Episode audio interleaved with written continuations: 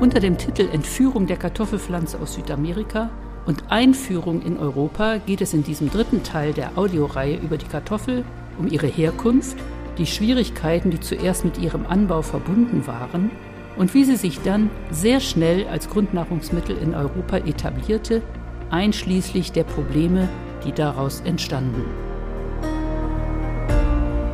Am Mikrofon begleitet euch wieder eure Uschi Rossstedt.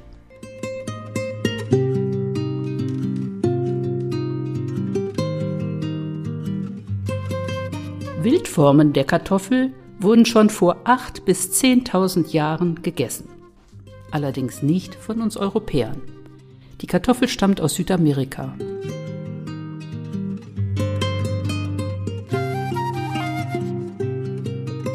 Bereits vor 4000 Jahren begannen verschiedene Andenvölker die Kartoffel zu kultivieren. Sie kultivierten zahlreiche Sorten und sie kannten sogar eine Methode zur Haltbarmachung der Kartoffelknollen. Es handelte sich dabei um eine Art Gefriertrocknung. Sie ließen die Kartoffel nach der Ernte auf dem Feld liegen und setzten sie so dem Nachtfrost aus. Tagsüber erwärmte die Sonne die Knollen und sie wurden mit den Füßen malträtiert, indem man auf ihnen herumtrat. Diese Prozedur wurde über mehrere Tage wiederholt. Frost, Wärme, Fußtritte. Und am Ende besaßen die Knollen so gut wie kein Wasser mehr, sodass sie längere Zeit bis zu mehreren Jahren haltbar waren und einen wichtigen Handelsartikel darstellten. Unsere bei uns aktuell angebauten Kartoffeln vertragen keinen Frost. Eine solche Behandlung nach der Ernte der Kartoffel würde heutzutage die Knollen töten.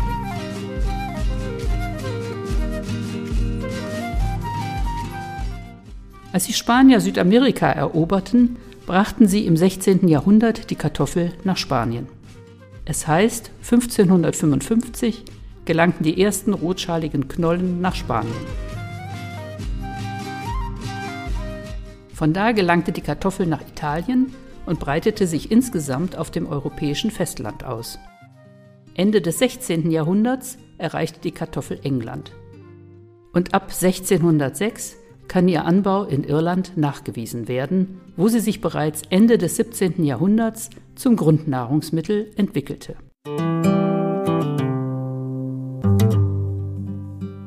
Auch in den anderen europäischen Ländern fasste die Kartoffel Fuß, wenn auch anfangs nur langsam. Zunächst war sie in den botanischen und Ziergärten zu finden, aufgrund ihrer hübschen weiß, rosa oder blauen Blüten. Es heißt auch, dass sich viele Menschen vergifteten, unter anderem auch deshalb, da sie nicht wussten, welchen Teil der Pflanze sie essen sollten.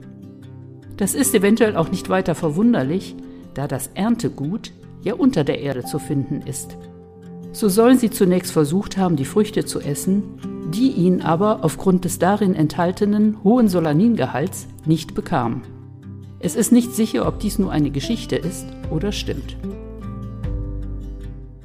Man muss natürlich auch berücksichtigen, dass es sich um eine völlig neue Kulturpflanze handelte, die es zuvor in Europa noch nicht gab.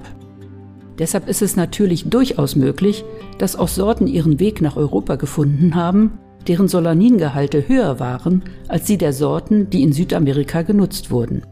Außerdem können natürlich zuerst auch Fehler beim Anbau, der Nutzung oder Lagerung der Kartoffel vorgekommen sein. Zum Beispiel dadurch, dass sie dem Licht ausgesetzt wurden was die Solaningehalte ansteigen lässt und zu Vergiftungen führen kann, wie in Kapitel 2, der sich mit den giftigen Verwandten der Kartoffel beschäftigt, bereits beschrieben wurde. Von Friedrich dem Großen heißt es, dass er die Bauern dazu bringen wollte, die Kartoffeln anzubauen. So soll er mit Hilfe eines sogenannten Kartoffelbefehls seine Beamten veranlasst haben, den Kartoffelanbau in den preußischen Provinzen durchzusetzen. Auch von Knollenpredigern wird berichtet, die zum Anbau der Kartoffel rieten. Um die Bauern zum Anbau zu motivieren, soll er angeblich die Kartoffeläcker bewacht haben lassen, um die Landbevölkerung neugierig auf die bis dahin unbekannte Feldfrucht zu machen. Nach dem Motto, was so kostbar ist, dass es bewacht werden muss, muss wertvoll sein. Allerdings sagt die Stiftung Preußische Schlösser und Gärten Berlin und Brandenburg, dass es sich dabei um eine Legende handle. Friedrich der Große habe die Kartoffel weder in Deutschland noch in Preußen eingeführt und habe sie auch nicht gegessen, weder gekocht, gebraten oder gestampft. Trotzdem werden auf seinem Grab in Sanssouci immer wieder Kartoffeln auf die Grabplatte gelegt. Angewiesen habe er zwar in Schlesien Kartoffeln anzubauen, jedoch sei auch diese Anordnung ohne Effekt geblieben. Das kann man nachlesen im Blog der Stiftung Preußische Schlösser und Gärten.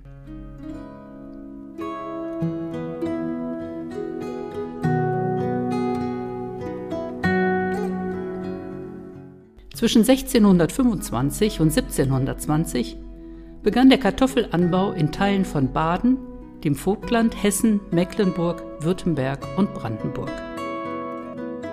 Ein Problem für die Einführung und den Anbau der Kartoffel bestand darin, dass bis Ende des 18., Anfang des 19. Jahrhunderts die Dreifelderwirtschaft praktiziert wurde. Das heißt, es wurden im jährlichen Wechsel auf einem Drittel der Fläche Wintergetreide, auf einem weiteren Drittel Sommergetreide angebaut und das letzte Drittel der Fläche wurde gar nicht bestellt, sondern es lag brach. Es wurde also nichts eingesät. Die Bauern trieben dann das wenige Vieh, das sie hatten, auf diese Brachfläche. Durch die Brache sollte sich der Acker erholen. Erst Anfang des 19. Jahrhunderts änderte sich diese Praxis in Deutschland, nachdem Albrecht Thaer dafür eintrat, im dritten Jahr der Anbaurotation die Fläche nicht brach liegen zu lassen, sondern sogenannte Hackfrüchte wie Kartoffeln, Hülsenfrüchte oder Futterpflanzen anzubauen. Dadurch konnten zum einen die Viehbestände erhöht werden, was nicht nur die Versorgung mit tierischen Produkten verbesserte und die Menge an Mist erhöhte, die nun zur Düngung genutzt werden konnte, sondern insgesamt erhöhte sich durch die Nutzung der Flächen im dritten Jahr und die geernteten Feldfrüchte die Erträge insgesamt. Die Kartoffel wurde so zu einem wichtigen Pfeiler der europäischen Landwirtschaft und zu einem Grundnahrungsmittel.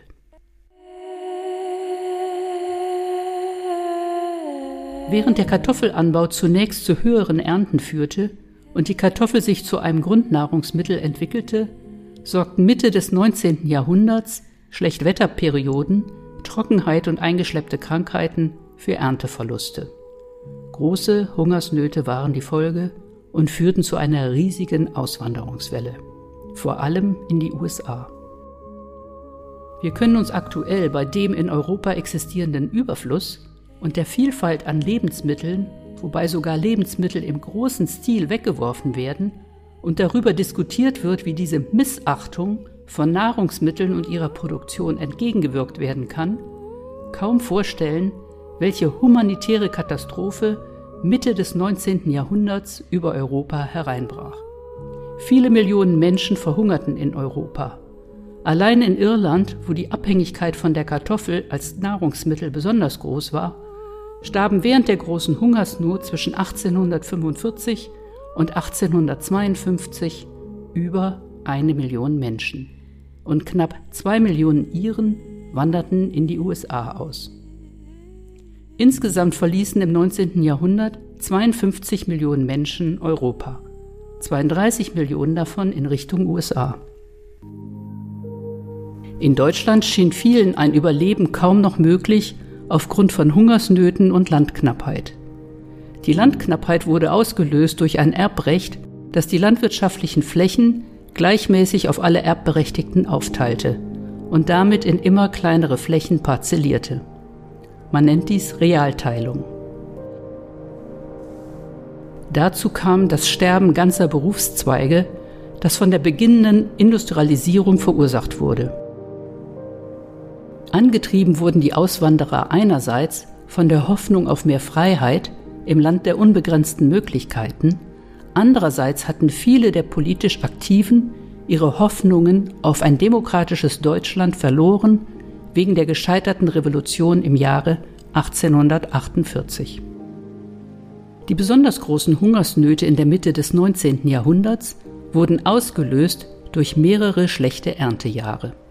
Begünstigt wurden sie durch den Siegeszug der Kartoffel auf europäischen Äckern, die den Menschen reiche Ernten von günstigen vitamin- und stärkehaltigen Knollen bescherte, die sich die ärmere Bevölkerung leisten konnte. Es entstand eine Abhängigkeit von dieser Knolle, besonders in Irland. Als die Ernten einbrachen, brach die Versorgung der ärmeren Gesellschaftsschichten wie ein Kartenhaus in sich zusammen. In Deutschland kam es in Berlin zwischen dem 21. und 22. 23. April 1847 sogar zur sogenannten Kartoffelrevolution. Der Begriff geht darauf zurück, dass die Revolte mit der Plünderung von Kartoffelständen begann. Der Protest erfasste aber nicht nur die Kartoffelstände, sondern auch Bäckereien und Fleischereien. Die Kartoffelrevolution gehört mit zur Vorgeschichte der Berliner Märzrevolution von 1848. Im Jahr 1847 erschütterten insgesamt 193 Hungerunruhen den Deutschen Bund. Die Gründe für diese Unruhen waren um 30 bis 50 Prozent niedrigere Kartoffel- und Getreideernten, die die Lebensmittelpreise nach oben trieben, die unzureichenden Reaktionen der Regierung darauf und eine unzureichende Kontrolle von Märkten und Geschäften, bei denen es zu Gewichtsfälschungen und Verwendung von minderwertigem Material, beispielsweise beim Brot und in den Fleischereien kam. Hauptverantwortlich für die Ernteausfälle bei den Kartoffeln und die dadurch verursachten Hungersnöte und letztendlich auch die Unruhen und die Emigration so vieler Menschen war ein Pilz namens Phytophthora infestans, der bereits im Jahr 1845 aus Nordamerika, in manchen Quellen heißt es aus Mexiko, nach Europa eingeschleppt worden war. Aufgrund des feuchten Wetters in Irland kam es bei den Kartoffeln mehrere Jahre hintereinander zum Ausfall der Kartoffelernte. Dazu kam, dass das Getreide, das noch geerntet werden konnte, an die Großgrundbesitzer in England abgeliefert werden musste. Unter den Auswanderern, die von Irland in die USA gingen, war auch die Familie Kennedy, die gut 100 Jahre später den amerikanischen Präsidenten John F. Kennedy stellte und sich in den USA zu einer politisch äußerst einflussreichen Familie entwickelte.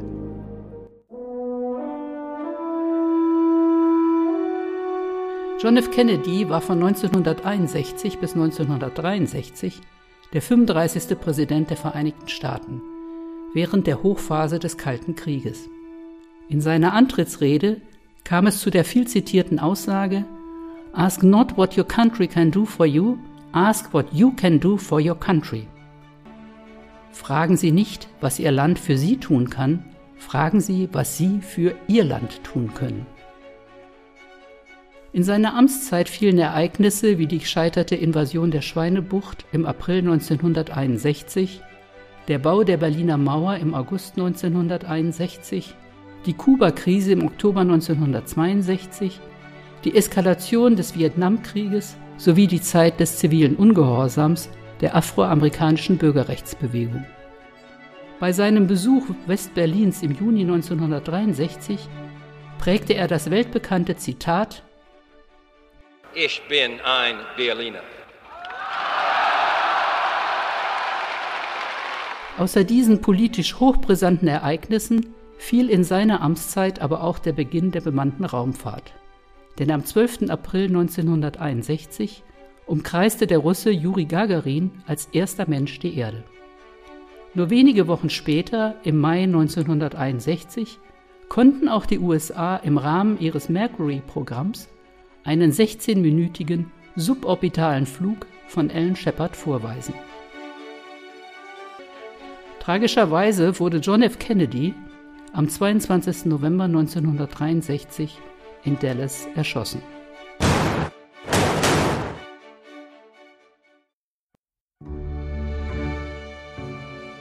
Obwohl ich damals erst sechs Jahre alt war, kann ich mich bis zum heutigen Tage noch sehr genau daran erinnern.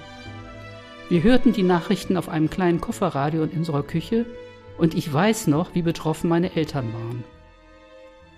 Sie und sicherlich sehr viele andere Menschen, nicht nur in Deutschland, sondern weltweit, hatten ihre Hoffnungen auf diesen jungen Präsidenten gesetzt, wegen seiner völlig neuen Art der Politik. Auch Jahrzehnte nach seiner Ermordung ist er sehr populär.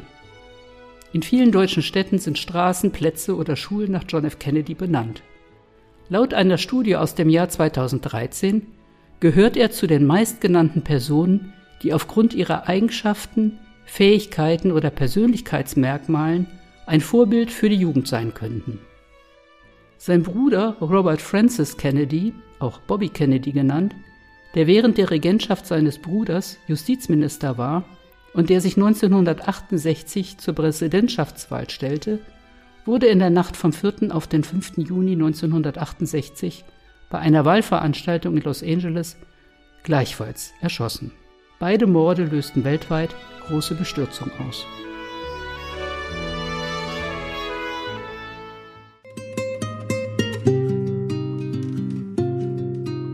Nun aber wieder zurück zum Pilz Phytophthora infestans und unserer Kartoffel im 19. Jahrhundert.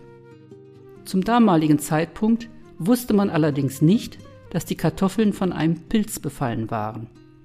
Dies ließ Tür und Tor offen für Vermutungen und Verdächtigungen. So sagten manche, die Böden seien ausgelaugt von Monokulturen. Andere machten die Industrialisierung verantwortlich, die die Umwelt verschmutze, und wieder andere hatten die Dampflokomotiven im Verdacht, von denen elektrische Impulse ausgesendet würden, die der Kartoffel schadeten. Auch die gerade erfundenen Phosphorstreichhölzer wurden verdächtigt, für die Kalamität verantwortlich zu sein oder etwa unbekannte Gase aus dem All. Und natürlich wurde auch Gott bemüht, der die Menschen bestrafen wolle für die Verschwendungssucht der fetten Jahre. Was der tatsächliche Grund für den Kartoffelexodus war, konnte erst 15 Jahre später vom deutschen Pflanzenpathologen Anton de Bari nachgewiesen werden und auch, wie sich der Pilz überhaupt verbreitet.